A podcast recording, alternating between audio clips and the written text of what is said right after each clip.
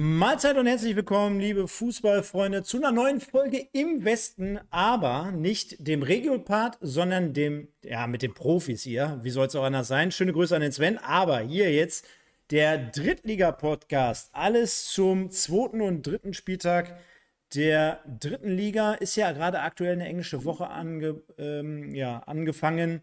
Und äh, dementsprechend haben wir wie immer mich hier im Gepäck, aber es soll hier um einen Mann gehen, der wie immer viel, viel mehr zu Halle sagen kann. Wie ist es in Halle? Wie lässt sich da spielen? Wie verpackt RWE den Punktgewinn gegen Aue und vielleicht so ein Stück weit auch das Pokal aus gegen den HSV? Darüber werden wir sprechen mit dem guten Herze. Ich grüße dich und sende dir Grüße dahin, wo auch immer du dich gerade befindest. Ja, äh, vielen Dank ähm, und einen wunderschönen guten Abend da draußen. Ja, perfekt. Und äh, äh, wir müssen ja, also ich habe ja eins gelernt äh, zum Hintergrund, man muss ja den Leuten mal so ein Stück weit erklären, wir haben uns am Rande des Spiels Oberhausen gegen Aachen am Samstag, beziehungsweise am Freitag, sorry, haben wir uns getroffen und äh, dort hattest du auch wieder das wunderschöne Hemd der letzten Folge an. Und ich kann auch heute Abend dir nur den Style-Punkt mal wieder zuspielen. Also da stinke ich ja meilenweit gegen ab und dementsprechend die Kategorie wirst du wahrscheinlich in jeder Folge hier gewinnen. Ja, es war natürlich auch heute wieder so ein Wetter, so, eine richtige Wärme, Sonne kam raus und da, da musst du einfach nochmal zu so einem Hemd greifen. Ne? Und äh, ich besitze natürlich nicht nur eins. Äh, äh ja, irgendwann äh, muss das auch mal in die Wäsche. Und deswegen habe ich gedacht, komm, jetzt äh, bürger ich das mal hier so ein bisschen auch äh, im, im Podpolster Podcast ein, so ein bisschen auch die, die, die Modelinie hier für mich zu beanspruchen. Mega. Äh, halt gerade so ein bisschen im Hintergrund. Hast du heute andere Kulisse? Nein, eigentlich ah, nicht. Ah, so ist besser. Dann warst du einfach ein bisschen zu weit links, zu weit rechts. Du, du, bist, okay. du, du, musst, du musst lernen, du bist nicht mehr auf dem Spielfeld, Herze. Ich bin nicht dein ja. Gegner, du musst mich nicht attackieren einfach geradeaus, nur sprechen und äh, alles gut. okay. Nee, wir grüßen hier schon mal die Leute, die am Start sind. Könnt gerne mal ein paar Likes da lassen, hinterlasst gerne ein bisschen Liebe. Äh, wir sprechen über den Spieltag 2, also vom vergangenen Wochenende und natürlich den angebrochenen Spieltag von heute. Äh, dementsprechend, Pascal, zur äh, Ankündigung, ja, ist ein bisschen später geworden, aber wir mussten natürlich noch die Partien äh, ein bisschen abwarten. Äh, ein paar Sachen müssen ja noch angepasst werden. Das machen wir aber sehr, sehr interaktiv heute, glaube ich. Äh, keine Scheu deswegen. Und von daher würde ich sagen, let's go. Und wir fangen ja immer jetzt hier jede Woche für das Verständnis, ähm, führen wir eine Kategorie ein, Herze. Und da müssen wir irgendwie jetzt so einen Kompromiss finden. Ich meine, wir sprechen heute mal so geteilt über den dritten Spieltag. Wir sprechen insgesamt über den zweiten Spieltag. Äh, da müssen wir irgendwie einen Kompromiss finden, wo wir die Leute gleich abstimmen lassen, weil wir haben die Kategorie im Westen des Tages. Und äh, wenn ich jetzt mal dich als erstes diesmal mit reinnehme, dann frage ich dich, was gibt denn so, oder welche beiden Spieler würdest du denn mal namentlich benennen wollen aufgrund des zweiten Spieltags und vielleicht des angebrochenen dritten Spieltags? Äh, geht das auch manchmal in die negative Richtung? Darf man da auch was sagen? Oder ist das immer du, nur positiv? Du, nein, du, du, ja, also die Kategorie ist eigentlich schon positiv. Aber wenn du es natürlich schon so ankündigst, was hast du denn Negatives zu berichten? Ja, was heißt negativ? Ähm, nur beim letzten MSV-Spiel, da ist mir dann einer dann schon, schon deutlich aufgefallen, der da einen schlechteren Tag hatte. Und äh, ja, das, ich meine, das muss natürlich auch nicht immer so sein, aber ja, Baccalords, der sah in dem Spiel ja, gegen 60 dann nicht ganz so glücklich aus. Den, den lassen wir jetzt bei der Kategorie nochmal raus. Nein, aber haben wir was Positives? Ich meine, äh, halten wir mal fest, äh, können wir ja gleich nochmal drauf schauen, auf die einzelnen Partien. Äh, da blicken wir gleich nochmal draus. Aber ich kann schon mal einen vorwegnehmen. Ich gehe jetzt mal hier voran und ich kann mir gut vorstellen, dass du ihn auch genommen hättest. Aber Niklas Schipnowski von Arminia Bielefeld, den haben wir ja auch in unserem Vorschaubild heute drin. Äh, richtig geile Partie insgesamt der Arminia. Die haben dann regelrechtes Feuerwerk abgerissen gegen Preuß Münster, die nicht einen Hauch einer Chance hatten. Und ich finde, Schipnowski auch in unserer Vorschau-Sendung, du erinnerst dich, ist ja noch gar nicht ganz so lange her, wo ich gesagt habe, so dieses Triumphirat mit Winzheimer, äh, Yildirim und Schipnowski, das fühlt sich sehr, sehr geil an und kann auch sehr, sehr geil werden. Demnach war es wahrscheinlich so ein bisschen die Geburtsstunde der drei und äh, Schipnowski ist für mich mit zwei Toren hervorgestochen. Deswegen meine erste Nominierung geht an Niklas Schipnowski von äh, Arminia Bielefeld. Okay, dann würde ich äh, Torben Müsel ins Feld führen von RWE, der ein äh, wunderschönes Tor geschossen hat gegen Aue. Ja, kannst ja mal ein bisschen kurz was zum Tor generell erklären. Also nur, nur das Tor mal, bevor wir jetzt gleich auf die Review kommen. Aber das Tor vom Tor Müsel war ja so im 16er mit dem Rücken so ein Stück weit, ne? Ja, also die, die Flanke kommt von links, wird abgefälscht. Er steht so, ja, schon im 16er an der, an der linken Ecke. Ähm, nimmt den Ball, der aus einer hohen, hohen Bogenlampe Lampe kam, äh, mit dem rechten Knie an, meine ich, und schließt dann direkt mit links ab ins lange Eck flach. Äh, ja, technisch auf jeden Fall sehr gut gemacht. Und äh, ich hatte es ja in der letzten Folge auch, glaube ich, schon angekündigt. Das, äh, das ist seine Qualität, das kann er und endlich hat er das jetzt auch mal im Spiel gezeigt. Genau. Äh, ist ja während deiner Zeit auch, glaube ich, von Borussia Mönchengladbach zu euch gekommen, ne? Genau, im letzten Winter dann. Im letzten Winter und äh, ja, war natürlich insgesamt auch ein schwieriger Einstieg, denke ich mal, weil es ja eine Phase war in einer Saison, wo es bei euch ja insgesamt dann zum Schluss nicht mehr ganz so gelaufen ist wie zwischenzeitlich. Äh, dementsprechend hast du aber ja auch letzte Woche schon gesagt, Potenzial ist da, er soll es mal abrufen. Demnach deine Nim Nominierung, äh, Tom Müsel, äh, habe ich hier so eingeloggt und dann müssen wir mal generell so ein Stück weit schauen, was das Ganze jetzt hier noch so hergibt. Klar, ähm, Münster hat in dem Fall ja im Umkehrschluss verloren. Ferl, unsere Ferler haben jetzt auch mal verloren. Aber dann mache ich es mir einfach mal leicht, denn auch du hast äh, vor der Saison eine Truppe hervorgehoben. Äh, und das ist Viktoria Köln. Ne? Also da gehen wir mal rein. Die stehen aktuell bei zwei Spielen und sechs Punkten. Ich nehme mal den, äh, wie heißt er mit Vornamen? Äh, Masaila. Ne? Wie heißt er mit Vornamen? Äh, Luca. Luca. Luca Masaila. Und das ist jetzt rein wirklich nur aufs Ergebnis bezogen. Äh, hast du noch jemanden vom zweiten Spieltag, bevor wir den jetzt uns gleich genauer anschauen und komplettieren? Oder willst du irgendwie sogar schon ein Stück weit auf den dritten gehen von heute aktuell? Weil ich sag mal so, Preußen Münster mit einem 3-1, also da wirst du mit Sicherheit auch fündig werden, wenn ich hier gerade sehe, dass es da sogar einen Doppeltorschützen gibt, so als kleine Hilfestellung. Ja, da müsste ich mal eben reinschauen.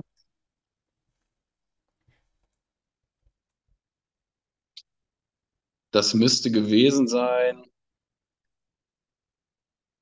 Malik Batmaz. Batmaz, ja, den hat du nämlich da schon mal damals ins Gespräch gebracht, äh, als äh, ja, teuersten Neuzugang, sag ich mal. Ja, dann führe ich den mal ins Feld. Ich habe das Spiel jetzt nicht gesehen, Was? aber das muss ja wirklich äh, überragend gewesen sein. Nein, also ist ja auch logisch. Ich meine, immer, Freunde, wir haben jetzt hier 20 äh, Minuten nach Spielabpfiff. Die Highlights sind noch nicht aktuell, die sind noch nicht, liegen noch nicht ab und äh, man kann ja nicht acht Spiele gleichzeitig gucken. Klar, man könnte ja die Konferenz anschmeißen, aber äh, Schuster bleibt bei deinen Leisten. Also, wir geben jetzt einfach mal zum Spaß ein. Schipnowski, der eine ganz gute Partie gemacht hat, äh, Müsel von äh, RWE, ich sag's dir, ich habe es hier schon fast falsch eingegeben. Äh, dann haben wir Masaila von Victoria und wir haben den Kollegen Badmatz von Preußen Münster. Ich kann mir schon vorstellen, in welche Richtung das tendiert oder geht. Wir fragen einfach mal die Community und senden das Ganze ab und kommen zu einer Partie, die du mit Sicherheit so am Rande auch ein Stück weit mitbekommen hast, denn Rot-Weiß Essen hat äh, besagter äh, Torben Müsel dort den Ausgleich erzielt und am Wochenende, am Sonntagabend, wäre das auch eine Geschichte für dich gewesen. Ich glaube, 1930 war Anstoß, Hafenstraße, also ein Flutlichtspiel an einem Sonntag gegen Erzgebirge Aue, nachdem das erste Spiel ja verloren ging, in Halle wiederum, also gegen zwei Ostvereine, sofort hintereinander weg. Zwischenzeitlich gab es noch die Partie in Ham äh, zu Hause gegen Hamburg. Ich weiß nicht, was hast du davon mitbekommen? Hast du das Spiel gegen Hamburg gesehen? Warst du im Stadion? Äh, wie, wie kannst du es einsortieren? Ähm, nee, das, das Spiel gegen Hamburg habe ich nicht live gesehen, allerdings äh, ja quasi am Fernseher live, sag ich mal. Im Stadion war ich gegen Aue auch nicht. Aber auch da habe ich mich äh, gut über die Partie informiert. Ähm, mein erster Auftritt im Stadion wird jetzt am Sonntag sein gegen Münster. Da werde ich das erste Mal wieder zugegen sein. Äh, nur das schon mal als Ankündigung. Sehr, sehr geil. Ja, wird, äh, Ist ja auch eine spezielle Partie, ne? Äh, Partie mit sehr, sehr viel Hintergrund. Ist ja, glaube ich, gerade in den letzten zwei, drei Jahren extrem viel passiert, wo beide Mannschaften aufeinander getroffen sind. Lass uns trotzdem nochmal bei, bei diesem Spiel bleiben gegen, gegen Aue. Also nach dem schwierigen Start gegen Halle dann letztendlich der erste Punktgewinn. Äh, am Anfang dachte man schon wieder, oh, Seitz 0-1, 17. Minute, das geht wieder von vorne los. Wie hast du generell trotzdem das, was du mitbekommen hast und was du gesehen hast am Fernseher, wie würdest du generell, weil man hat ja schon relativ schnell und zügig dann durch Torben Müsel auch mit einem sehr sehenswerten Treffer dann auf diesen Rückstand reagiert. Wie würdest du generell ähm, so die Reaktion der Mannschaft auf einen Rückschlag ähm, ähm, darauf eingehen und wie würdest du generell die Partie zusammenfassen? Also ich würde sagen, äh, aus dem Hamburg-Spiel kannte RWE ja noch das Gefühl, irgendwie in Rückstand zu geraten. Und ja, gerade auch gegen den HSV ist das ja, äh, ja ganze dreimal passiert und sie konnten es ja wieder egalisieren bzw. aufholen. Ähm, deswegen glaube ich, hat sie dieses äh, 0 zu 1 gegen Aue dann auch nicht wirklich aus der Bahn geworfen. Man sieht ja immer bei RWE, die, die spielen jetzt, was heißt mittlerweile, aber in dieser Saison spielen sie halt dann doch wirklich irgendwie ein bisschen gefälliger nach vorne und äh, erarbeiten sich durchaus mehr Torchancen und ähm, haben da auch eigentlich ein ordentliches Spiel gemacht. Äh, gerade was, was den Zug nach vorne anging, es waren Chancen da. Ja, nur das, das leidige Thema der Verwertung äh, ist dann halt immer noch so, so im Raum und äh, hindert RWE im Moment so ein bisschen daran, wirklich die Dreier einzufahren. Ja, aber so grundsätzlich, also würdest du unterschreiben, dass dieser Punkt in Ordnung geht oder ähm, hattest du das Gefühl, weil ich sag mal, Aue ja generell letzte Saison auch mit einer echt komplizierten Saison, mit einer schwierigen Saison, äh, hättest du da erwartet, dass da vielleicht bei Flutlichtspiel Hafenstraße, dass da noch ein bisschen mehr in die Richtung geht, hey, jetzt wollen wir endgültig den Bock umstoßen. Wir haben zumindest, es ist ja kein Sieg gewesen, aber man hatte das Gefühl, alle waren schon wieder so ein bisschen euphorischer nach dem Hamburg-Spiel, obwohl es eine Niederlage war, weil die Leistung halt einfach dahinter mehr oder weniger zumindest stimmte in großen äh, Teilen. Äh, dass es natürlich zum Schluss unglücklich war, dass man immer wieder Rückstände aufgeholt hat und und und. Also äh, am Publikum bzw. an der Herangehensweise kann es ja gar nicht gescheitert sein, jetzt hier gegen Aue. Aber ich habe dem Netz entnommen, dass viele äh, gesagt haben, unterm Strich, naja, so, so richtig das Gelbe vom Ei war es dann doch nicht, ne? Ja, gut, das, das ist natürlich wahr. Wenn du halt unentschieden spielst, dann muss es halt irgendwo dran gehapert haben. Aber grundsätzlich sehe ich da eine gewisse positive Entwicklung, zumindest was das Offensivspiel angeht. Äh, die ist auf jeden Fall da ähm, im Vergleich zur letzten Saison. Und also in dem Spiel gegen Aue war es ja dann wirklich am Ende so, dass Aue den Punkt unbedingt mitnehmen wollte. Ja, mit allem, was sie hatten, verteidigt und haben sich schon quasi ab der 50. Minute so ein bisschen hinten reingestellt und auf Konter gelauert. Und äh, natürlich musst du dann als Rot-Weiß Essen gerade zu Hause dann äh, da Druck machen und versuchen, das, das Ding auf deine Seite zu ziehen. Äh, das, das bist du dem Publikum dann auch einfach schuldig. Äh, da brauchst du ja nicht am zweiten Spieltag äh, auf einen Punkt gehen und dich da zufrieden geben. Also das wird es ja an der Hafenstraße nicht geben und äh, macht aus meiner Sicht auch keinen Sinn. Ja haben wir ja noch eine weitere Kategorie und du weißt, die nehmen wir jetzt immer wieder mit rein. Da kommst du auch nicht dran vorbei. Denn wenn wir ja schon den Experten hier haben, dann sage ich mal, sag mal Herze. Denn ähm, ja, rund äh, Rot-Weiß Essen hier auf diesem Kanal hat ja auch eine gewisse äh, Historie und machen wir auch kein Hehl draus. Ähm, äh, ich habe beruflich das ganze Thema immer mal ein Stück weit mit begleitet. Du bist äh, ehemaliger Spieler, gar nicht so weit weg davon. Ähm, die Fans, die lechzen ein bisschen nach mehr als einem 1-1 gegen, äh, gegen Aue, vielleicht auch mit einer zweiten Runde, wenn es optimal läuft im DFB-Pokal. Wo, wo, wo, würdest du sagen, ähm, liegt im Moment so ein Stück weit der Hund begraben? Weil, äh, ich meine, Dauerkartenverkauf, Trikotverkäufe, du hast äh, einen relativ spannenden Kader beisammen zumindest. Äh, du hast äh, einigermaßen größeren Umbruch hinter dir. Du wirst ja auch wissen aus nächster Nähe, dass es im sportlichen Bereich im Hintergrund, also quasi im, in der sportlichen Ausrichtung da noch das eine oder andere äh, getan wurde, umgesetzt wurde. Ähm, äh, wie, wie fühlt sich das für dich, auch wenn du jetzt ein Stück weit weiter gerade weg bist, wie fühlt sich das Konstrukt RWE jetzt gerade an? Uh, also ich würde sagen, im Moment ja, die, die Fans und das Umfeld erwarten natürlich jetzt einiges, weil du hast es schon gesagt, ein Umbruch wurde vollzogen. die Erwartungen wurden quasi hochgeschraubt, du hast den, den sportlichen Leiter gewechselt, du hast jetzt ein ja, neues Führungsdu mit Stegmann und Flügmann, die da auch ja, gewisse Erwartungen sich gesetzt haben, aber auch nach außen äh, transportiert haben. Und daran muss, muss man sich jetzt messen lassen. Und ja, wie, man kennt RWE, da ist man nicht mit äh, Nichtabstieg im zweiten Jahr zufrieden. Man will natürlich irgendwie langfristig, sage ich mal, zurück in die zweite Liga, in den absoluten Profifußball. Und ja, dass wir dieses Jahr das nicht sehen werden, ich glaube, das haben wir in den letzten Wochen äh, ja zu Genüge besprochen. Und äh, danach sieht es ja auch aktuell nicht aus. Aber das Umfeld, ja, sehen sich halt nach so einem Umbruch, wo gesagt wird, okay, wir holen jetzt neue Spieler, die das in der Liga können, die sich da bewiesen haben. Ja, da wollen jetzt natürlich auch sehen. Und da reicht denen dann nicht in 1-1 gegen Aue oder in Halle dann so zu verlieren.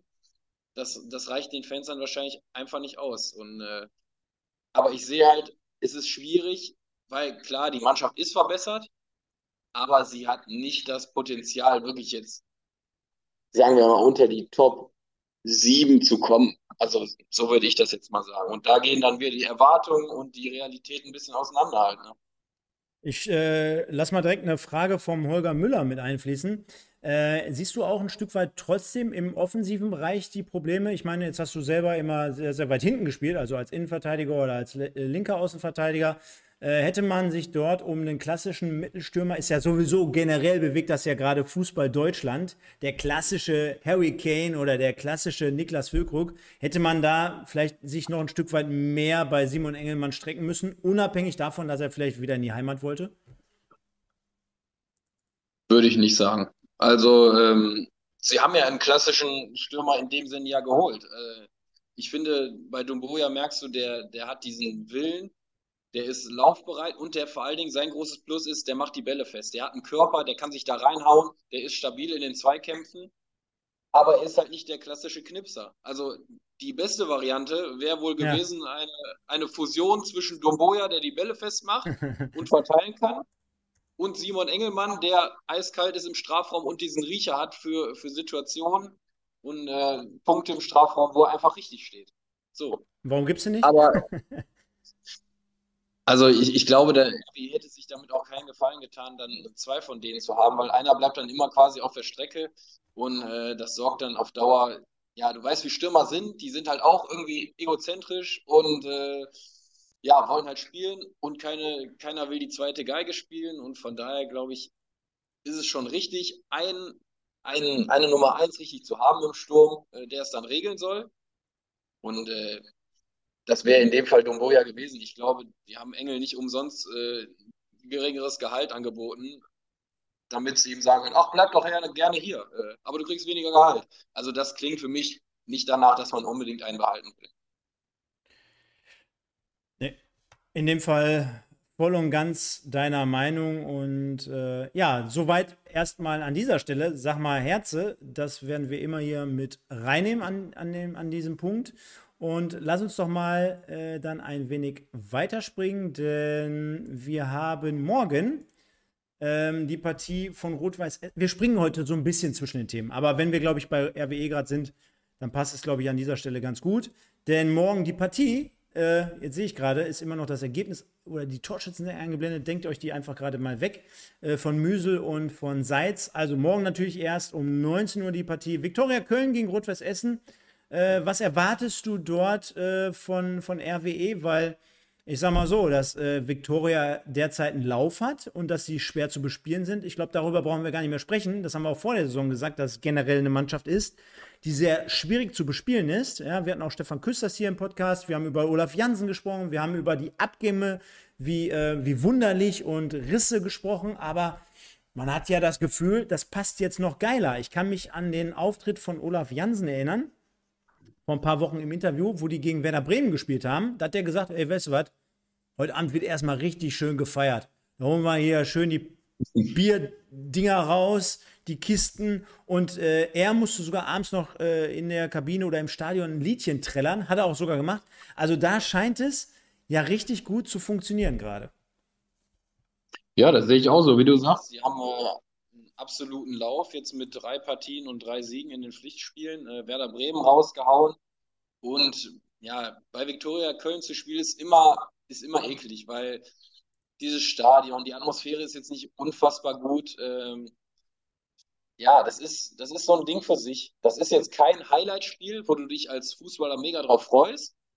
Ähm, und gerade gerade Viktoria Köln, die dann so ein bisschen auch aufgrund ihre, ihres Vereins so ein bisschen ohne Druck aufspielen können, weil da ist halt nicht so viel los, sage ich mal, wie an der Hafenstraße. Da, da, so ehrlich müssen wir auch mal sein oder wie beim MSV. Ähm, von daher ist das, glaube ich, ein bisschen, bisschen entspannteres Leben. Aber da wird auch mit Sinn und Verstand gearbeitet. Das sieht man ja jetzt äh, an den Transfers. Und es gibt jetzt nicht mehr diesen einen, einen Dreh- und Angelpunkt in ihrem Spiel, wie es wunderlich zum Beispiel war, ähm, oder, oder Marcel Risse, ähm, sondern die Mannschaft funktioniert in sich ganz gut. Und ja, auch gerade hinten hat Viktoria Köln immer Leute, die um die 1,90 sind, die da alles wegköpfen, aber trotzdem auch einen spielerischen Ansatz haben. Äh, und vorne wird halt gewirbelt. Ne? Also da kann ich mich erinnern, dass da wirklich die drei, vier Leute vorne ihre Position getauscht haben. Da konnte fast jeder überall spielen und das ist am Ende ja schwierig für den Gegner, dagegen anzukommen. Ja, und jetzt, wenn man auf die Partie aus RWE-Sicht blickt, äh, ja, durch den Ausfall von Felix Bastians, der jetzt auch zwei Partien, glaube ich, fehlen wird, erstmal, ähm, tut sich da in der Innenverteidigung auch wieder so ein bisschen Loch auf. Ja, da wird man jetzt gucken, weil die Abwehr ist ja sowieso schon ein bisschen gebeutelt, verletzungsgebeutelt und äh, es wird dadurch nicht einfacher, würde ich sagen. Ja, hat man sich ja auch selber ein Stück weit äh, da das Fass aufgemacht. Äh, ich will jetzt keinen Namen nennen, aber der eine sitzt hier mir jetzt gerade gegenüber. Äh, äh, passt soweit? Äh, nee, weil äh, du hast ja gerade die Innenverteidigung auch noch angesprochen. Ne? Auch dort habe ich dem Netz entnommen, dass man mit Rios Alonso derzeit auch noch nicht so warm wird auf Seiten von RWE. Und was mir aber noch zu, äh, was heißt zufällig, aber was ich noch gerne anmerken möchte, du hast gerade vollkommen richtig gesagt, ich habe heute dem ein oder anderen Medium entnommen, dass ähm, auch natürlich so dass das Phänomen Viktoria Köln damit beschrieben wird, dass man ja auch sagen kann, ey, okay, jetzt kommt morgen RWE, ja, die haben natürlich ein überschaubares Stadion, Viktoria, die haben nur überschaubare Fanbase, aber für die muss es ja auch geil sein, wenn RWE da morgen mit 4.000, 5.000 Leuten anrückt, ja, und dann haben die trotzdem eine volle Hütte. Das heißt, du als äh, Kölner kannst dich ja auch gemütlich zurücklehnen und sagen, ey, ist zwar das, äh, äh, 75% des Stadions sind gegen uns, aber es ist geil gefüllt. Wir haben geiles Wetter da draußen. Jetzt gebe ich Hackengas. Also ähnlich wie, als wenn jetzt eine Mannschaft zu euch damals an die Hafenstraße gereist ist. Ja, gerade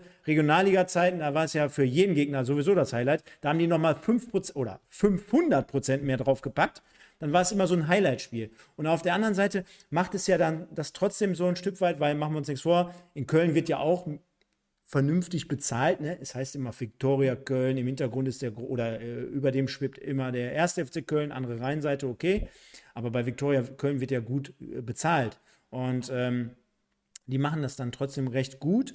Und mit den Mitteln, die sie haben, jetzt habe ich heute auch gehört, Bogucevic, unser, unser neuer Lieblingsspieler, hatte auch diverse Angebote von, von anderen Vereinen. Die haben den dann aber trotzdem bekommen, ja, weil auch die Spieler ja merken, okay, wir haben ja eine Entwicklungsmöglichkeit, es wird sich bemüht. Auch dort äh, vergisst man ja manchmal, äh, wie, wie sowas im Hintergrund abläuft. Äh, kannst du mal einen Auszug dazu geben oder davon geben, wie, wie es sich wirklich dann für einen Spieler anfühlen muss, wenn ein Verein, selbst wenn es vielleicht eine Kategorie drunter ist, aber sich seit vielleicht über, über ein Jahr um dich bemüht, die immer wieder Kontakt hält zu dir, einfach dieses Interesse signalisiert. Das würde mich mal interessieren.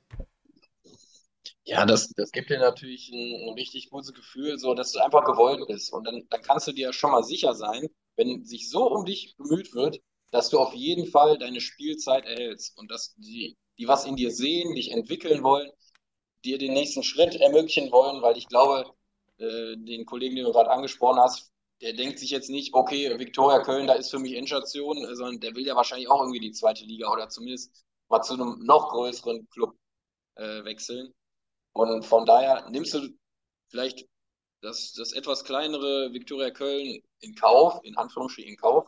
Ähm, hast deine Spielzeit, kannst sich entwickeln, anstatt vielleicht zu einem größeren Verein zu gehen, wo du vielleicht dann so ein bisschen untergehst, weil die Erwartungen dann wieder irgendwie zu, zu groß sind oder die Fans äh, ja generell ja einen gewissen Druck auf Mannschaft und Trainerteam ausüben und dann ja da auch nicht so viel experimentiert werden kann. Ne? Bei Victoria ist so ein bisschen unterm Radar. Ähm, da kannst du da kannst du auch mal irgendwie einen 18-Jährigen einwechseln oder jemanden ja, Spielzeit gönnen, der es vielleicht woanders dann nicht bekommen hätte. Von daher macht das definitiv Sinn, in einem etwas ruhigeren Umfeld äh, zu arbeiten und sich zu entwickeln. Ne? Definitiv. Und äh, dann würde ich sagen, lass uns doch mal nach gut jetzt 25 Minuten auf, den, auf die nächste Partie schauen. Die hatten wir hier noch vorbereitet. Denn jetzt wird es gleich kurios. Der eine oder andere wird sagen, was? Die Münsteraner, die sind doch steil gegangen. Lass uns das trotzdem noch mal eben ganz kurz komplettieren. Am Wochenende gab es nämlich das Derby nach sehr, sehr vielen Jahren endlich mal wieder auf der Bielefelder Alm. Bielefeld gewinnt 4-0, sage und schreibe, gegen Preußen Münster. Schipnowski 19., Schipnowski 45., Yildirim 53. Und aller, aller, aller spätestens nach der 60. Minute war das Ding gegessen, die Messe gelesen. Also Gurke mit dem 4-0 Endstand. Und äh, auch dort, glaube ich, sind wir wieder offen und ehrlich. Also naja, ich habe jetzt nicht die kompletten 90 Minuten noch zusätzlich sehen können, Bielefeld gegen Münster. Aber was man immer aus solchen Spielen heraus deuten kann, jetzt bleiben wir natürlich erstmal mit unserem Wissen, was wir gerade im Hintergrund haben, was äh, Preußen Münster heute abgefackelt hat, bleiben wir trotzdem bei dem Spiel. Ähm, ich finde schon in dieser Art und Weise, in dieser Deutlichkeit sehr, sehr, äh, sehr, sehr, ja, ähm, überraschend. Auf der anderen Seite spiegelt es sich für mich so ein Stück weit auch wieder, dass ich sage, naja, Preußen Münster sehr, sehr euphorisch auch, glaube ich, in diese Saison gegangen. Also auch dort, äh, die bauen das Stadion gerade um. Ich glaube, gefühlt wird jedes Spiel sowieso ausverkauft sein aufgrund der legitim, äh, äh, der begrenzten Plätze und Kapazität. Auf der anderen Seite ist Bielefeld von der ersten in der zweiten, von der zweiten in der dritten. Die wiederum, und das, glaube ich, könnte sich jetzt so ein Stück weit bestätigen obwohl, was haben die heute gemacht? Lassen wir auch wieder beiseite. Aber einfach nur mit dem heutigen, ja. mit, dem, mit, dem, mit dem Spiel gegen Bielefeld, da hat man jetzt eigentlich schon gedacht, naja, äh, Pokal gewonnen gegen Bochum, geile Leistung. Ne? Und dann äh, gewinnst du gegen Münster. 4-0 hat sich schon sehr, sehr rund, zumindest für den Moment einmal angefühlt. Ja, also ich glaube, mit dieser Deutlichkeit äh, ja, hätten wir beide wohl nicht gerechnet vor, vor dem Spiel. Und ähm, aber es ist natürlich in der, in der dritten Liga auch so, wenn du so mal so ein bisschen in Rückstand gerätst und dann das 2-0 kurz vor der Halbzeit gekriegt hast, äh, boah, manche Tage laufen einfach gegen einen. Ne? Und äh, ja, ich habe das Spiel, wie gesagt, jetzt auch nicht komplett gesehen, oder ja, außer die Zusammenfassung. Äh, ich meine, es ist ein Aufsteiger, da kann das mal passieren. Und gerade, sage ich mal, auswärts in Bielefeld auf der Alm, wo natürlich auch so eine Stimmung ist, die die Heimmannschaft dann auch trägt, äh, können solche Ergebnisse dann zustande kommen. Ne? Aber die richtige Reaktion haben sie dann ja heute gezeigt, würde ich sagen. Ja, das, das äh, widerlegt das Ganze ja, ne? Und ja. ich glaube, wir merken jetzt alle gerade, es ist total schwierig, in diesen Zeitsprüngen zu, zu springen, ja. weil äh, wenn jetzt Bielefeld äh, heute nachgelegt hätte, dann hätte ich gesagt, jo, dann äh, können wir unsere Thesen hier komplett untermauern. Aber ich glaube, wir lösen es einfach mal auf. Die Arminia verliert heute 1 zu 0 in Ulm, wo man sich fragt, äh, Ulm, wo liegt das nochmal? Ja, das ist eher im südlichen Bereich. Und äh, die werden ja eigentlich, wenn wir uns mal nichts vormachen, so mit als der Abstiegskandidat Nummer 1 gehandelt, holen heute ihren ersten Dreier zu Hause. Und da sieht man mal, wie, wie, wie, wie nah beieinander das Ganze liegt. Ne? Also gib uns da mal vielleicht einen Einblick, denn äh, wir haben ja zumindest, glaube ich, beide wirklich gedacht, voller Überzeugung, nach dem 4-0 gegen Preußen Münster, da fährt jetzt Bielefeld mal eben locker flockig nach Ulm und dann kriegst du da wieder einen auf den Arsch. Ja, aber wie gesagt, die Mannschaft ist ja auch erst neu formiert und dass dann noch nicht so wirklich diese, diese Konstanz da drin sein kann. Ich meine, das zeigen ja jetzt auch die Ergebnisse. Ne? Und äh, also ich habe noch nie in Ulm gespielt, aber ich habe mir das Stadion mal angeguckt. Äh, das ist jetzt auch nicht, wo du sagst, boah, geil, heute mal hier Flutlicht und Abfahrt, sondern da ist auch eine Laufbahn drumrum. Und äh, ja, das, ich meine, das nimmst du dann mit, aber das ist nicht wirklich das Highlight-Spiel. Ne? Und das spielt, kannst du mir erzählen, was du willst, in den Hinterköpfen, im Unterbewusstsein, spielt das irgendwo eine Rolle bei den Bielefeldern. Das ist halt, das ist ja das Schwierige, sag ich mal, auch für Mannschaften wie Dresden oder, oder 1860, die wirklich zu Hause super Kulissen haben, dann fahren die nach Aue, äh, was heißt nach Aue, nach äh, Ulm und kriegen dann da so, ja, sowas vorgesetzt, was jetzt nicht schlecht ist, aber sie sind anderes gewohnt und ich, ich meine, ich spreche da ja ein bisschen aus Erfahrung, wenn du zu Hause an der Hafenstraße gespielt hast und dann in der Regionalliga bei Wegberg Weg, dann ist halt schwierig. ohne das jetzt vergleichen zu wollen. Du, du bist ja wahrscheinlich hier unser Experte immer wieder im Schätzen. Ähm, dann sag mir doch mal, weißt du, wie das Stadion heißt? Damit mal angefangen, in Ulm? Nee. Das ist das, das, das Donaustadion.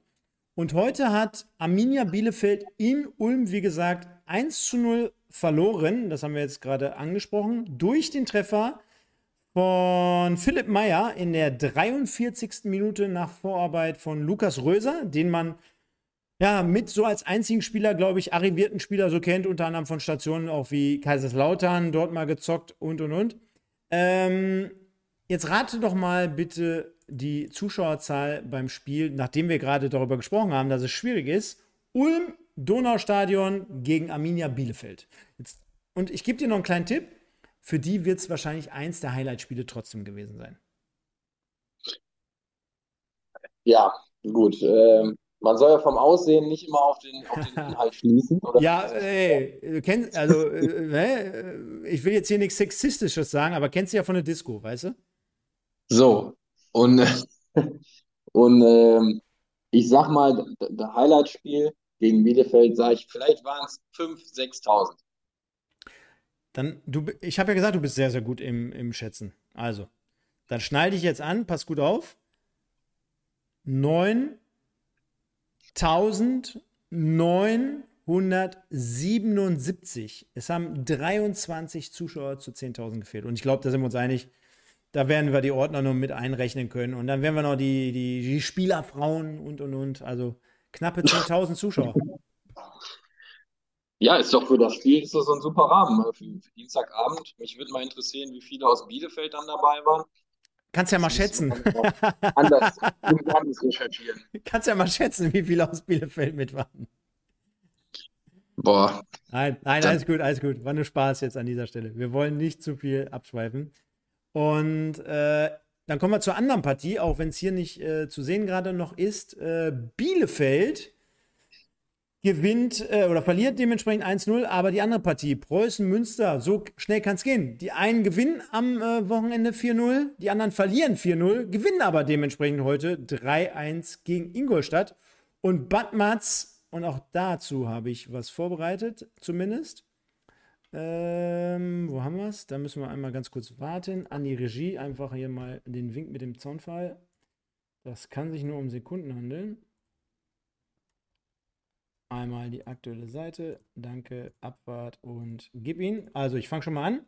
Bad mit zwei Toren, die denn quasi den Spielverlauf auf den Kopf stellen sollten. Und nach äh, der anfänglichen Führung von Ingolstadt, du kennst wahrscheinlich den äh, Bekannten dort auch, der dort den Treffer zu 0 zu 1 erzielte, ist mittlerweile auch sogar sein zweiter Treffer in der dritten Liga. Nachdem er, glaube ich, äh, am Wochenende auch schon getroffen hat. Äh, Yannick Mause, würdest du sagen, ist jemand, der nach Ingolstadt gut passt? Äh, kann denen helfen, auch eine Liga höher? Also muss man den Leuten erklären, letzter, äh, letzte Saison noch bei, als Stürmer bei Alemannia Aachen tätig. Ja, würde ich schon sagen. Also der hat sich auf jeden Fall verdient, in der Liga zu spielen und auch bei, äh, bei so einem super Club wie Ingolstadt. Äh, klar ist da jetzt nicht äh, die große Fanpower hinter, aber was die Bedingungen und so angeht und äh, auch das Zahlungsverhältnis ist Ingolstadt natürlich super. Ähm, und auch als Spieler passt er in die dritte Liga. Ich glaube, wenn er, wenn er diese Saison und die nächste da gut performt, dass er vielleicht nochmal einen Schritt höher gehen kann. Weil der hat die körperlichen Voraussetzungen, der ist relativ groß, der ist stabil, der hat eine gute Technik, der hat einen super Schuss, also ist auch Torjäger.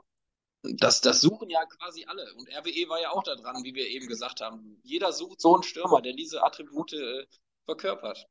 Also von daher, ja, gut gemacht von ihm. Definitiv. Und äh, währenddessen lasse ich hier einfach mal für mich so ein Stück weit die Highlights laufen nebenbei, um vielleicht auch das Ganze nochmal anhand der Tore so ein bisschen einschätzen zu können. Denn das 0-1 in der 17. Minute fällt mal wieder nach einem Standard. Das haben wir heute beim MSV Duisburg auch zweimal gesehen. Die Ecke kommt gut getreten an den kurzen Pfosten, wird verlängert auf den zweiten Pfosten. Und da steht halt, genauso wie du es gesagt hast, ein Strafraumstürmer und schiebt das Ding mehr oder weniger jetzt wirklich aus fünf Metern ein. Also sehr, sehr einfach. Hat noch einen geilen Jubel parat mit Kostli, mit seinem Mitspieler und äh, dementsprechend 0-1. Und Ja, im Hintergrund sehe ich, dass das äh, Preußen-Stadion sehr, sehr gut äh, gefüllt war. Dementsprechend gute Stimmung und die Mannschaft sollte ja auch zurückkommen. Hätte, glaube ich, sogar, äh, lass uns mal gucken, noch einen Elfmeter kriegen müssen. Oder haben sie den bekommen? Sekunde. Wird ihm auf jeden Fall schön ordentlich in die Hacken gefahren, dem Obe Japwa. Das müsste das gewesen sein, genau. Und es gab den Elfmeter, sehe ich gerade. Und äh, bevor ich den hier ausführen lasse, die Nummer 25 dürfte Gerrit Wegkamp haben, glaube ich. Äh, mit der Nummer tritt an und relativ schwach geschossen. Muss ich dazu sagen. Also, ähm, Ball von ihm aus unten rechts in die Ecke. Torwart ahnt das Ganze, kein Problem, äh, relativ schwach geschossen. Wenn der Ball oder wenn der Torwart natürlich in die andere Ecke fliegt, sagt jeder Torwart verladen. So siehst du halt. Souverän. Immer, ja, genau, ja. so sagst du immer souverän. So sieht es halt immer richtig behämmert aus, ne? muss man dazu sagen. Ja, dieser, dieser langsame, lange Anlauf so und warten, bis der Torwart sich irgendwo hinbewegt der das nicht tut und du dann irgendwo aus Verzweiflung einfach hinschießt, äh, ja, das geht dann meistens irgendwie schief, wenn du das nicht wirklich perfekt kannst. Definitiv.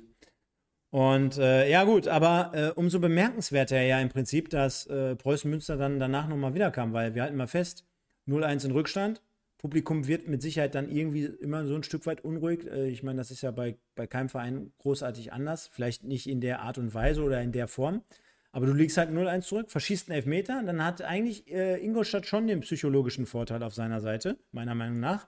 Und umso bemerkenswerter ist, dass, äh, dass Münster dann in dem Moment weitermacht. Und ich sag dir ganz ehrlich, haben wir einen, ja, wir haben ihn Gott sei Dank, und das ist ja wieder hier deine Stimme, deswegen bist du ja auch der Fachmann, Badmatz. Hast du es gerade auch sogar parallel nebenbei offen? Hast du einen Second Screen? Siehst du das Tor? Ja, das, ja. Äh, das Kopfballtor. Nee, das ich, bin, ich bin jetzt erst beim 1-1 von Badmatz in der 61. Minute. Da kommt also die Flanke von außen gut in den 16er rein. Es ist so eine Halbfeldflanke. Badmatz, ja. Badmatz steht mit dem Rücken zum Tor und hat auch den Gegenspieler in seinem cool. Rücken, äh, wehrt ihn dann und er spricht auch für ihn und für seinen Körper, also für sein Geschick plus die, mhm. Robust, die Robustheit, sich diesen Gegenspieler vom Leib zu halten, wie man ja so schön sagt. Dreht sich um die eigene Achse, ist auf Höhe des 16-Meter-Raums und dann kommt auch noch die weitere Qualität zum Tragen der, der, fackelt nicht eine Sekunde. Der zieht da ab und aus der Drehung rechts ins Eck. Also, ich sag dir ganz ja. ehrlich, da wäre ich komplett eskaliert. Das war ein klasse Tor. ja, äh, zu Recht würde ich sagen. Ne? Und ich glaube, in Münster, da sind sie auch äh, schön abgegangen. Das war wirklich ein, ein geiles Ding. Ne? Ja. Und obwohl er ja gar nicht so die, die Größe hat, aber setzt sich da überragend durch. Und ja, gegen den Schuss, da sagst du mal gar nichts. Ne? Definitiv.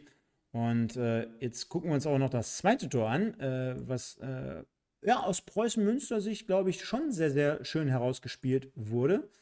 Ähm, dabei fällt mir trotzdem auf im Spielaufbau die Nummer 42, Alex Hahn, ehemaliger Mitspieler, glaube ich, auch von dir.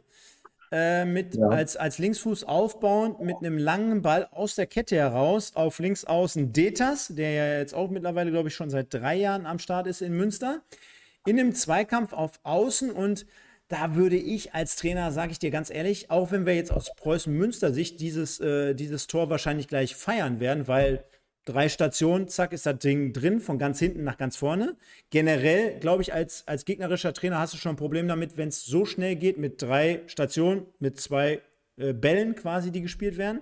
Und auf der anderen Seite, wenn ich mir das angucke, da ist ähm, Detas im Zweikampf relativ weit außen abgedrängt, mit dem Rücken auch zur Mitte zum Tor, orientiert sich sogar eher ein Stück weit mehr zur Eckfahne. Der, der Gegenspieler, der hat ihn eigentlich quasi schon aus der gefährlichen Zone heraus, lässt ihn dann aber noch mal ein Stück weit aufdrehen. Detas bringt ungefährdet die Flanke mit links vors Tor. Badmat steht da komplett frei und köpft das Ding aus viereinhalb Metern ein. Ja, ich glaube, das ist so, so, eine, so eine größere Fehlerkette, die, die Ingolstädter sich bestimmt diese Woche nochmal schön in, in der Videoanalyse angucken dürfen. Ähm, also wie, erstmal. Wie, wie geht man da an der Eckfahne als Verteidiger so ein Stück weit äh, an den Mann? Weil das ist ja, äh, ich glaube, äh, da, das ist ja kein richtiges Zweikampfverhalten, wenn du, wenn du quasi nee. einen körperlich schwächeren Spieler schon so weit raus hast. Du gehst quasi mit ihm über zur Eckfahne hin in einen Bereich, wo entweder meistens dann Abstoß, ein Ballverlust oder ein Einwurf resultiert. Ja, und dann lässt du ihn nochmal so zurückkommen. Klar, wir dürfen nicht vergessen, Äh, auch dort im Zweikampf. Der, der Abwehrspieler ist gefühlt zwei Meter groß, hat so einen Körper. Detas kleiner, wuseliger Spieler. Also von den, von den Varianten, von den Finden her, kommst du vielleicht gar nicht äh, hinterher. Aber trotzdem zu einfach, zu billig. Ja, gebe ich dir auf jeden Fall recht, weil der Abwehrspieler ist ja schon an ihm dran und hat auch schon die Hände, hat schon den Kontakt.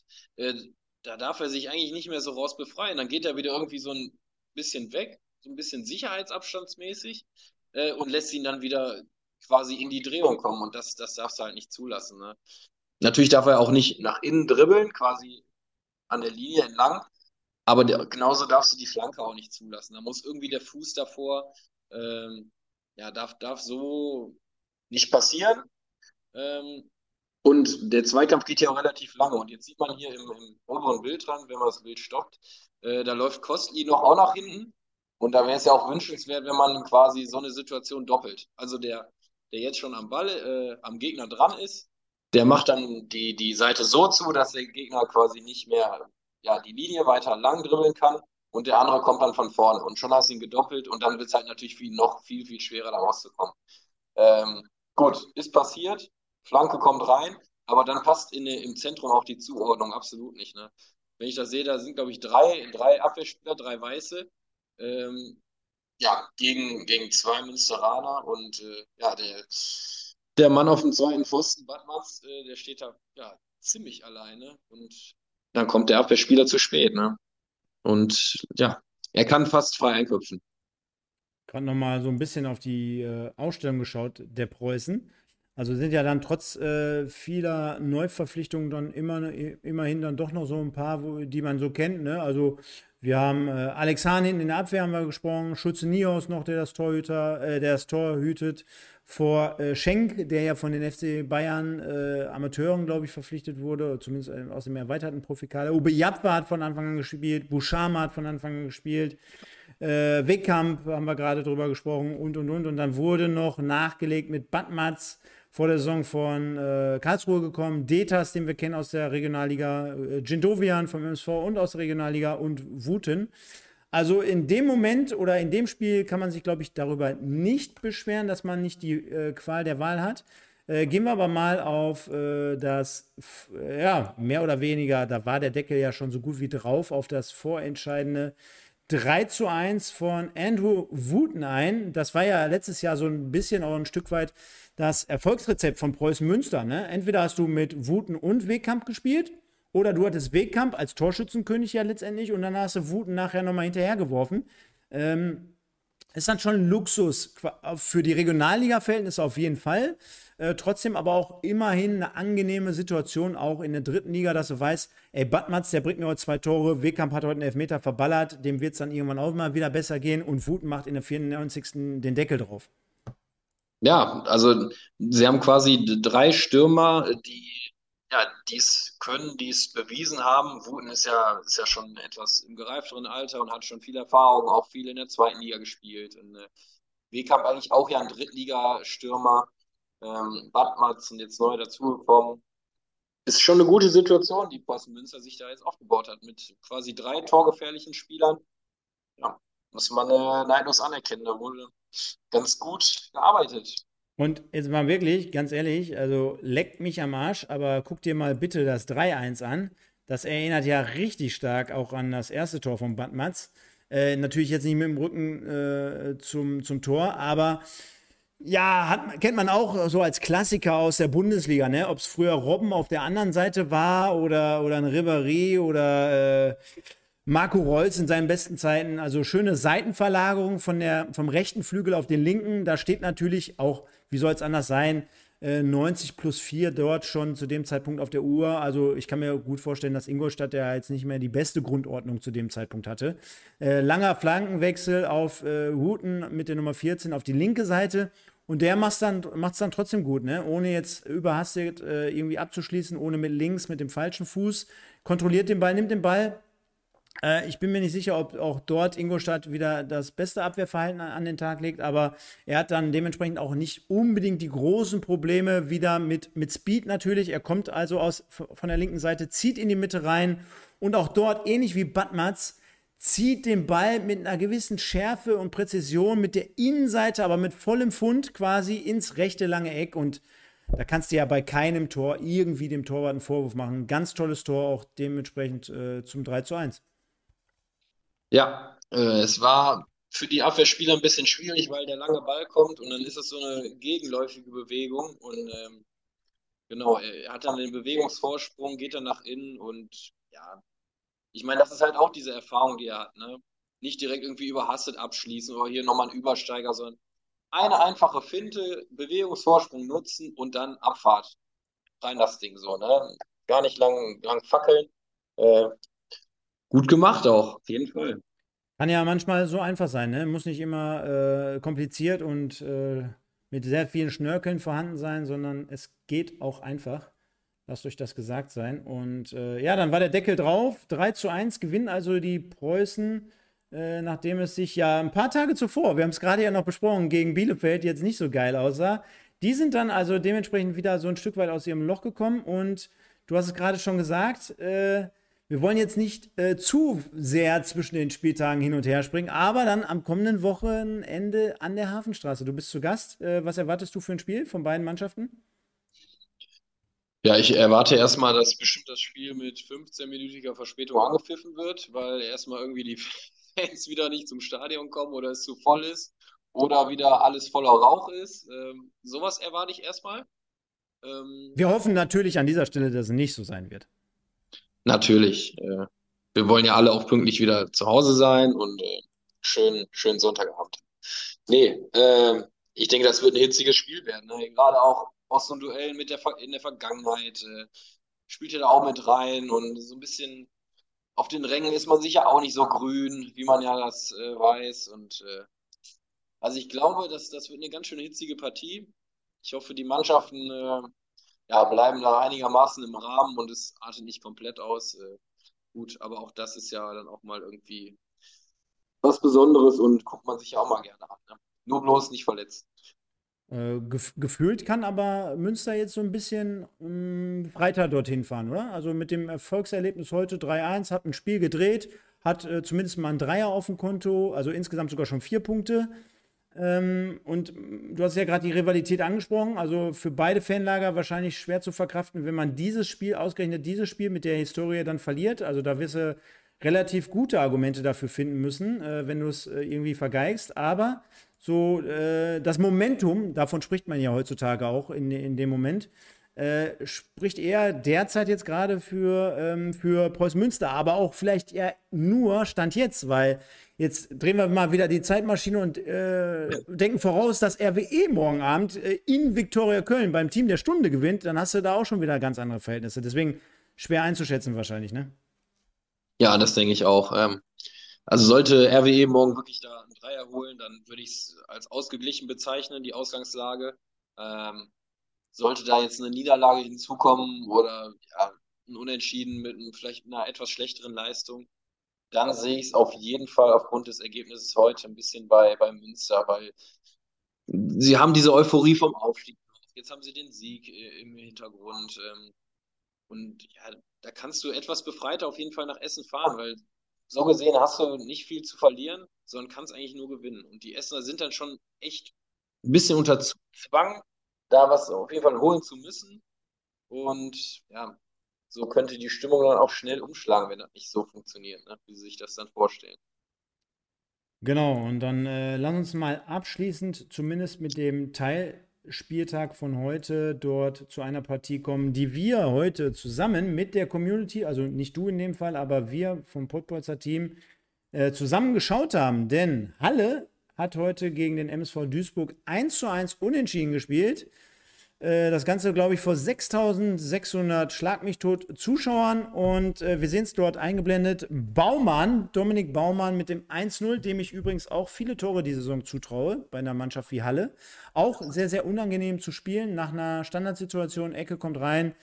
Äh, der Kopfball wird noch ein bisschen verteidigt, ein bisschen abgelenkt gegen die Latte. Müller ist noch mit den Fingerspitzen dran. Dominik Baumann schiebt aber als erstes dann dementsprechend zum 1 zu 0 ein. Und auf der anderen Seite ist es Sebastian May, ebenfalls nach einer Ecke, der dann dem MSV wieder zumindest diesen Punkt beschert mit einem 1-1. Ähm, ja, Du hast gerade gesagt, äh, du, du hast dir zumindest die Highlights äh, vom 1860-Spiel angeschaut. Dort hatten wir ja auch eine Review hier bei uns auf dem Kanal, sehr, sehr ausführlich, aber vielleicht mal so ein Stück weit aus, aus der Entfernung, weil ähm, wie würdest du die Situation vom MSV so, auch mit diesem Punkt jetzt noch so insgesamt einschätzen, weil es fühlt sich nicht richtig rund an. Ne? Also ich will jetzt hier nicht von einem Pulverfass sprechen, das wäre am dritten Spieltag, egal über welchen Verein wir jetzt gerade hier sprechen würden, das würde dem wahrscheinlich nicht gerecht werden, aber äh, die Erwartungen sind viel höher, sind viel größer. Äh, auch mit einem äh, neuen Mitspieler von dir, zumindest aktuell im Training, äh, ist man ja so ein Stück weit hart ins Gericht gegangen, dass man gesagt hat, ey,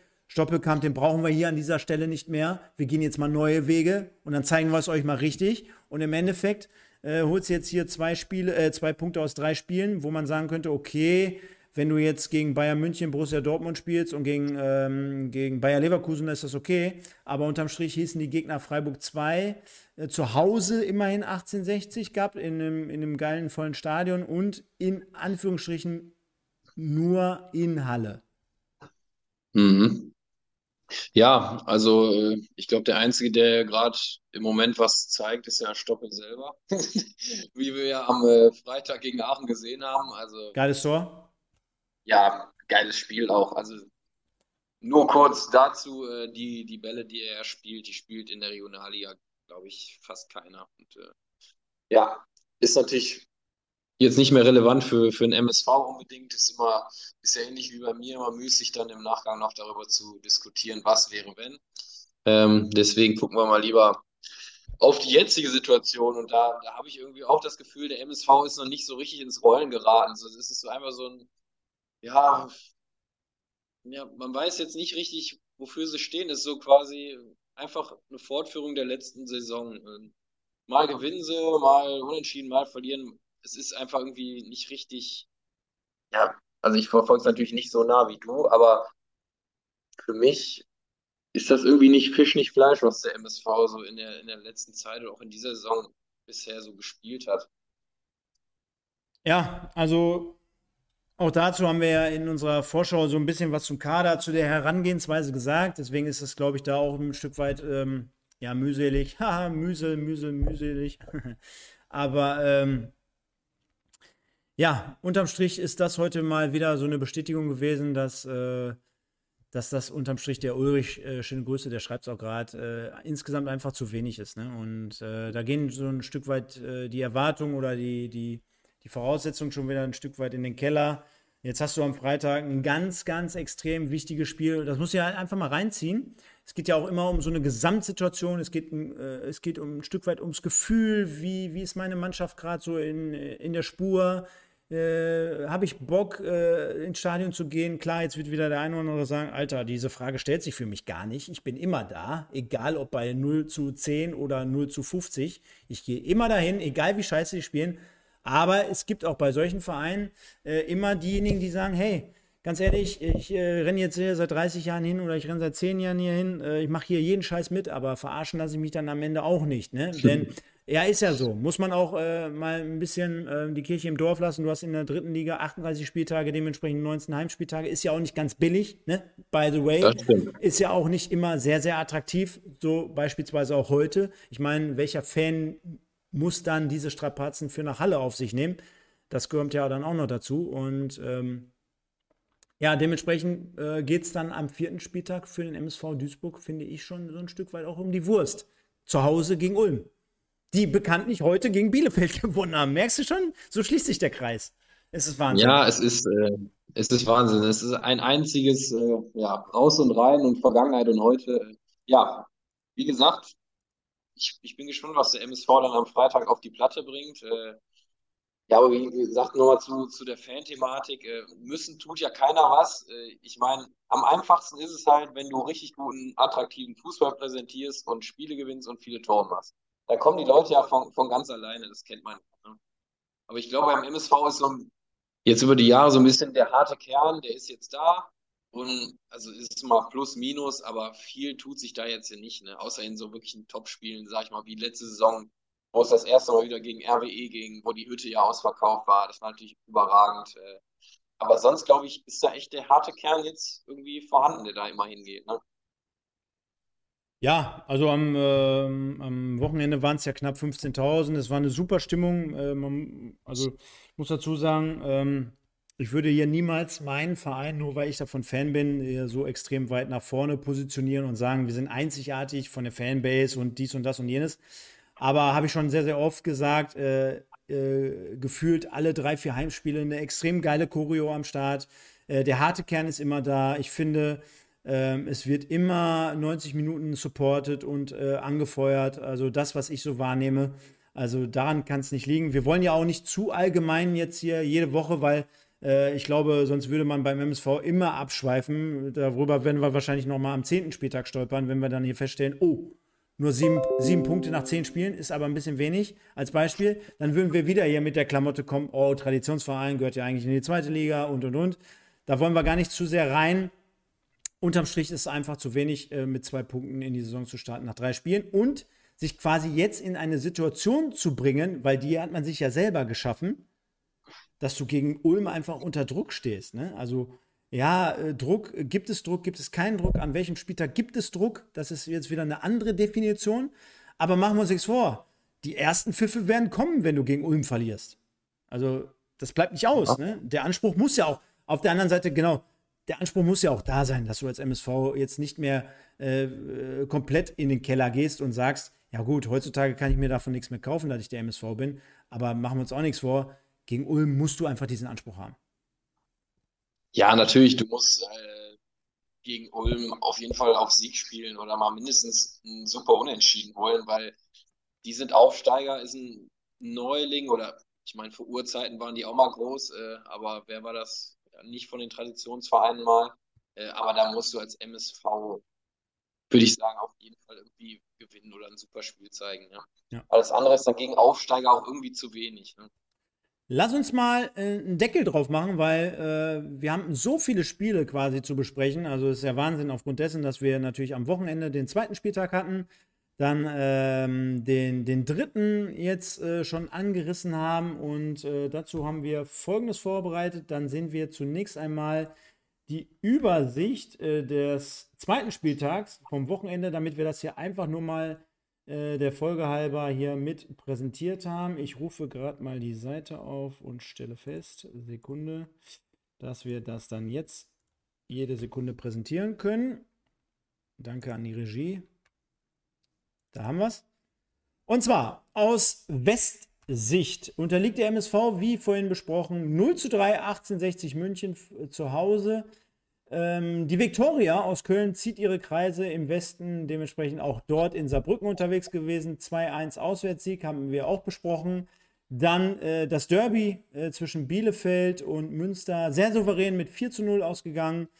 Ähm, Borussia Dortmund, noch erwähnenswert, gewinnt mal wieder ein Spiel in der Roten Erde, sind, glaube ich, dort wieder zurück in einem absoluten Schlagerspiel. Und äh, ich, ich wollte da jetzt kein, kein Joke draus machen, Herze, aber äh, das machen wir jetzt trotzdem nochmal, denn du hast das gerade so hervorragend gemacht bei Ulm. Wie viele Zuschauer waren bei der Partie Borussia Dortmund 2 gegen Freiburg 2? Boah. Mhm.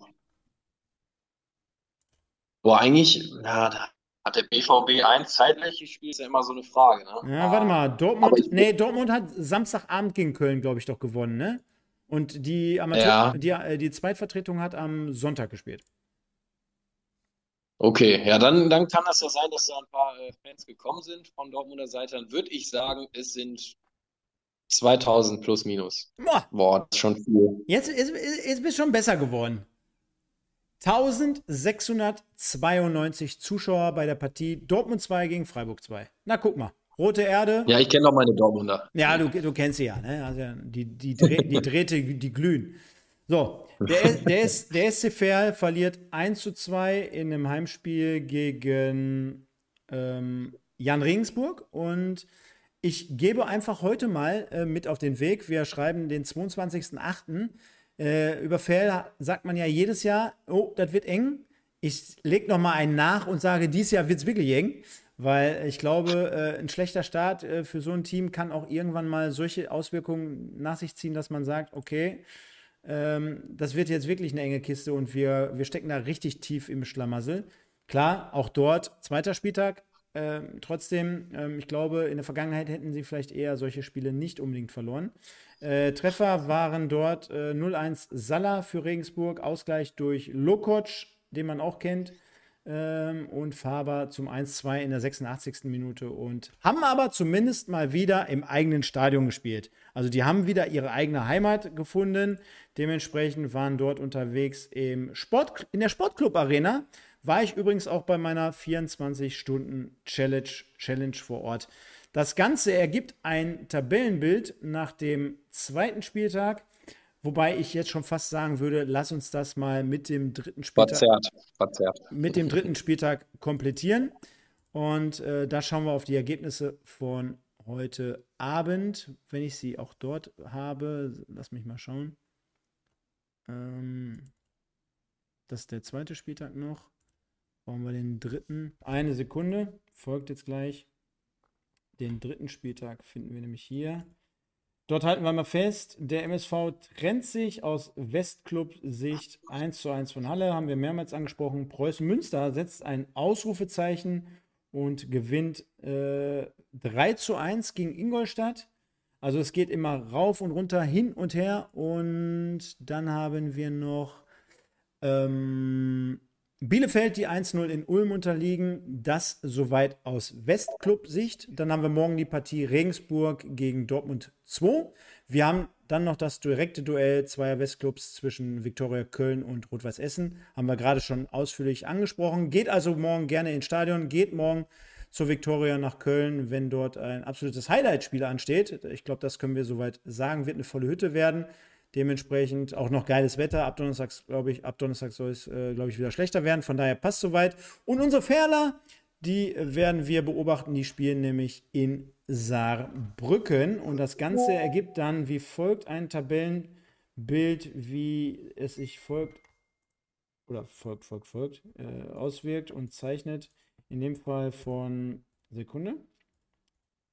Das nach dem Tabellenbild oder nach diesem Spieltag äh, einige Mannschaften natürlich mit drei Spielen schon umherkommen, einige mit zwei. Du hast es gerade folgerichtig schon angesprochen. Das verzerrt natürlich ein Stück weit das Bild. Aber die Löwen äh, thronen gerade auf Platz 1 mit sechs Punkten bei drei Spielen. Das war natürlich heute ein Dämpfer, weil darüber haben wir noch gar nicht gesprochen. Die haben gegen Lübeck zu Hause verloren. Jakobacci, der Trainer von, äh, von 60, der hat am Samstag noch nach dem Spiel gesagt, ja, okay, Duisburg 3-0 zu bespielen und dort zu gewinnen, ist extrem schwer. Das machst du nicht mal eben so im Vorbeigehen. Aber, ne, wirst du selber wahrscheinlich kennen von deinen Trainern, die werden dann immer wieder den Finger in die Wunde legen und sagen, okay, das nächste Spiel ist das Schwierigste. Ist immer das und Schwerste. Du, und das Schwerste. Und du musst es einfach bestätigen, gerade gegen eine Mannschaft, äh, wo, wo keiner mit rechnet, ja, und wo du dann vor heimischer Kapelle spielst. Ja, war natürlich auch ein Katzensprung von Lübeck nach München zu fahren. Äh, und ja, ist doch schön, haben sie eine, eine gute Rückfahrt. Ja, ja, und auf der anderen Seite, wir kommen ja gleich zur Tabelle. Äh, oder sind gerade bei der Tabelle. Du siehst äh, mal, wie, wie nah das beieinander liegt. Jetzt hast du so eine Truppe wie, wie, äh, wie Lübeck auf einmal auf Platz 4. Klar, immer mal wieder unter der Prämisse drei Spiele, aber ein Sieg und zwei Unentschieden. Das hätten auch andere gerne genommen, ne? die, die Statistik. Und ja nicht mal eben so mit einem mit Easy-Going-Spiel, sondern jetzt immerhin mit einem Spiel beim bisherigen Tabellenführer 1-2 gewonnen, ne? Oder? Ja, in dem Fall. Dann hast ja, du also Lübeck ist ja auf jeden Fall für mich bisher äh, so mit die größte Überraschung. Ne? Also von Punkten her und auch von, von den Ergebnissen gegen die guten Mannschaften hätte ich so nicht mitgerechnet. Genau, und das haben, das haben wir gerade auch im, äh, im, im, Livestream so schon besprochen, äh, was die Situation natürlich immer wieder ein Stück weit brenzlig macht für Vereine wie äh, die dort unten gerade thronen, wie MSV, RWE, Ingolstadt, Saarbrücken, Mannheim. Die hättest du ja unten alle gar nicht erwartet. Ja, aber ist ja auch noch früh. Ne? Nein, keine Frage. Aber, aber spinnen wir das Spiel einfach mal ein Stück weit weiter und äh, gehen jetzt mal davon aus, dass äh, selbst die kleinen Vereine wie Lübeck, wie wie Unterhaching, dass sie irgendwie immer irgendwo mal ihre Punkte holen. dann wird es ja für die anderen dementsprechend auch doppelt schwer, ne? Weil dann, dann zieht sich das Tabellenbild irgendwann eng zusammen. Aber du hast schon vollkommen recht. Lass uns mal in den nächsten Wochen da ein bisschen tiefer einsteigen, ein bisschen enger drauf schauen. Dementsprechend äh, haben wir aus Westclub-Sicht äh, Viktoria Köln auf Platz 2 als bestes Team bislang. bislang. Das wäre ja eine Sensation, wenn die in die zweite Liga aufsteigen würden. Wir beide, du mit dem Hemd, ich mit der Cappy, dann vor Ort und feiern dann mit Olaf Jansen und wir singen dann zu dritt, inklusive Stefan Küsters, den nehmen wir noch mit in den Arm. Äh, was, was würden wir dann singen? Es hätte noch immer gut gegangen. Es hätte noch immer gut gegangen. Boah, äh, das stelle stell mir sogar richtig geil vor. Wir, wir, wir drei plus eins, ne? Dementsprechend. Und äh, dann haben wir Borussia Dortmund 2 auf Tabellenplatz 8, haben Preußen Münster, die machen einen guten Sprung auf Platz 11 haben dann Arminia Bielefeld äh, auf Platz 13. Also die sind noch nicht richtig aus der Pushen gekommen. Auch wenn du jetzt wieder sagen würdest, ey, warte mal ab, Kollege. Aber ein Sieg, zwei Niederlagen nach drei Spielen fühlt sich jetzt nicht, nicht richtig geil an, zumindest in dem Moment. Dann haben wir den MSV, auch nicht Fisch, nicht Fleisch. Zwei Unentschieden, eine Niederlage. RWE kann morgen einen guten Sprung machen mit einem ordentlichen Spiel. Ich gucke mir das gerade mal an. Also wenn man dort äh, mit, ja, zwei, zwei Toren Unterschied gewinnen könnte, dann würde man sich wahrscheinlich irgendwie so zwischen Platz 5 und 9 einreihen. Das kann ich mir sehr gut vorstellen. Und dann haben wir noch den Sportclub aus Ferl auf Tabellenplatz 20. So viel zu dem Chaos englische Woche, zweiter und dritter Spieltag. Ich glaube, wir haben es unterm Strich noch relativ gut, charmant äh, durchgeboxt, Herze. Und wir müssen noch die Auflösung hier betreiben zum Im Westen des Tages. Und ja, guck an, guck an. Ja, und guck ein, mal einer an, da hast du vollkommen recht. Wer kann es anderes sein? Du hast es quasi schon mal wieder, man könnte dich ja auch das Orakel nennen, predicted. Es ist dein guter Freund äh, Torben, Torben Müsel geworden, aber nicht so, äh, nicht so eindeutig, wie wir gedacht haben, denn äh, Malik Batmans, der hat heute nochmal richtig Eigenwerbung betrieben. Ja, das stimmt, aber es liegt wahrscheinlich eher daran, dass viele RWE-Leute hier zugucken. Ansonsten, äh, ja, rein von der Leistung hätte man Wattmatz ja auch mit zwei Treffern durchaus weiter nach vorne sehen können. Aber naja, mein Gott, sind nicht die Oscars. Definitiv nicht, äh, auch wenn wir aussehen wie, wie Hollywood-Schauspieler, wir beide, du und ich. Und äh, ja, ähm, Batmatz heute groß aufgetreten ist, von daher. Egal, wir wollen nicht langweilen, wir wollen nicht zu viel äh, Quatsch reden. Ich glaube, wir haben jetzt eine Stunde und sieben Minuten auf der Uhr, haben das Ganze sehr, sehr gut zusammengefasst, auf den Punkt gebracht. Ich gebe jetzt schon mal zum Besten, weil wir ja in den letzten Wochen immer wieder so ein Stück weit damit zu kämpfen hatten. Erst äh, schießen wir hier diese Sendung spontan aus dem Boden, dann hattest du Geburtstag, dann haben wir nochmal den Tag gewechselt. Letzte Woche waren wir nicht am Start aufgrund von dessen, dass der DFB-Pokal stattgefunden hat und und und. Jetzt sind wir heute hier Dienstag dabei. Deswegen noch ein bisschen schwach. Die Reaktion ist gar keine Kritik, aber liegt daran, dass wir uns so ein bisschen eingerufen müssen. Deswegen schon mal von mir der Hinweis, dass wir, wenn du nicht verhindert bist und äh, auch ich nicht, äh, dementsprechend hier nächsten Dienstag zu sehen und zu hören sein werden. Vielleicht auch mal mit einem Gast, vielleicht auch mal mit dem Sven noch als weitere Komponente, den wir hier mit reinnehmen.